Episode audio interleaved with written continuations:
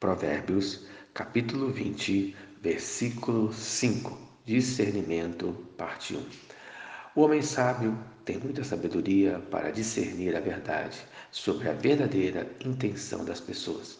Vemos essa sabedoria na pessoa de Salomão.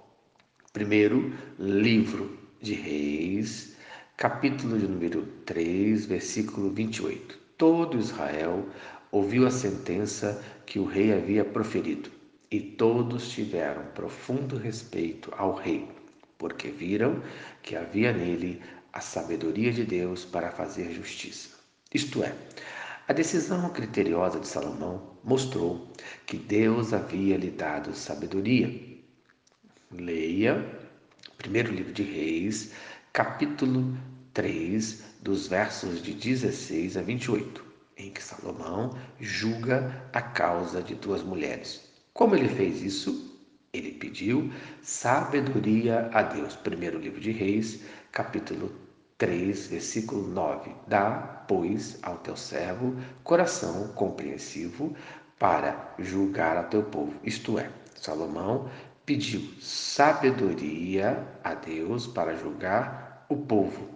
Faça essa mesma oração no dia de hoje. Em primeiro lugar, peça discernimento a Deus para discernir as intenções dos conselhos dos outros. Versículo 5.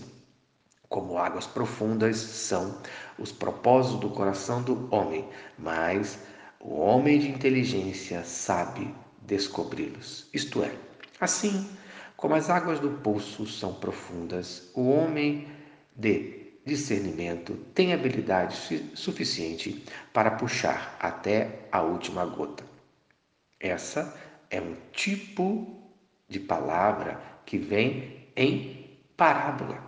Um homem, no seu falar, indica omitir alguma coisa, esconder alguma informação de suas intenções. Tem algo que não deseja revelar, mas o homem de discernimento tem habilidade suficiente para discernir até a última intenção do coração. Quais são as reais intenções das pessoas que estão ao nosso redor? Você precisa pedir a Deus sabedoria, discernimento, como Salomão. Em Provérbios, capítulo 19, versos 20 e 21 ouve o conselho e recebe a instrução, para que sejas sábio nos teus dias por vir. Muitos propósitos há no coração do homem, mas o desígnio do Senhor permanecerá. Isto é, aprenda a ser ensinado e governado na sua juventude, para que na tua velhice possa ensinar e governar. Mas Nunca esqueça de Deus, pois o homem tem muitos projetos, planos, mas os que permanecerão serão apenas os de Deus. Então, no dia de hoje, clame para que sua vida permaneça apenas os propósitos de Deus. Amém. Vamos orar. Senhor Deus, obrigado por mais um dia. Eu entrego esse dia em tuas mãos, pedindo sabedoria vinda dos altos céus para abençoar a minha vida. Que o seu propósito permaneça na minha vida para hoje e todo sempre. Em nome de Jesus. Amém.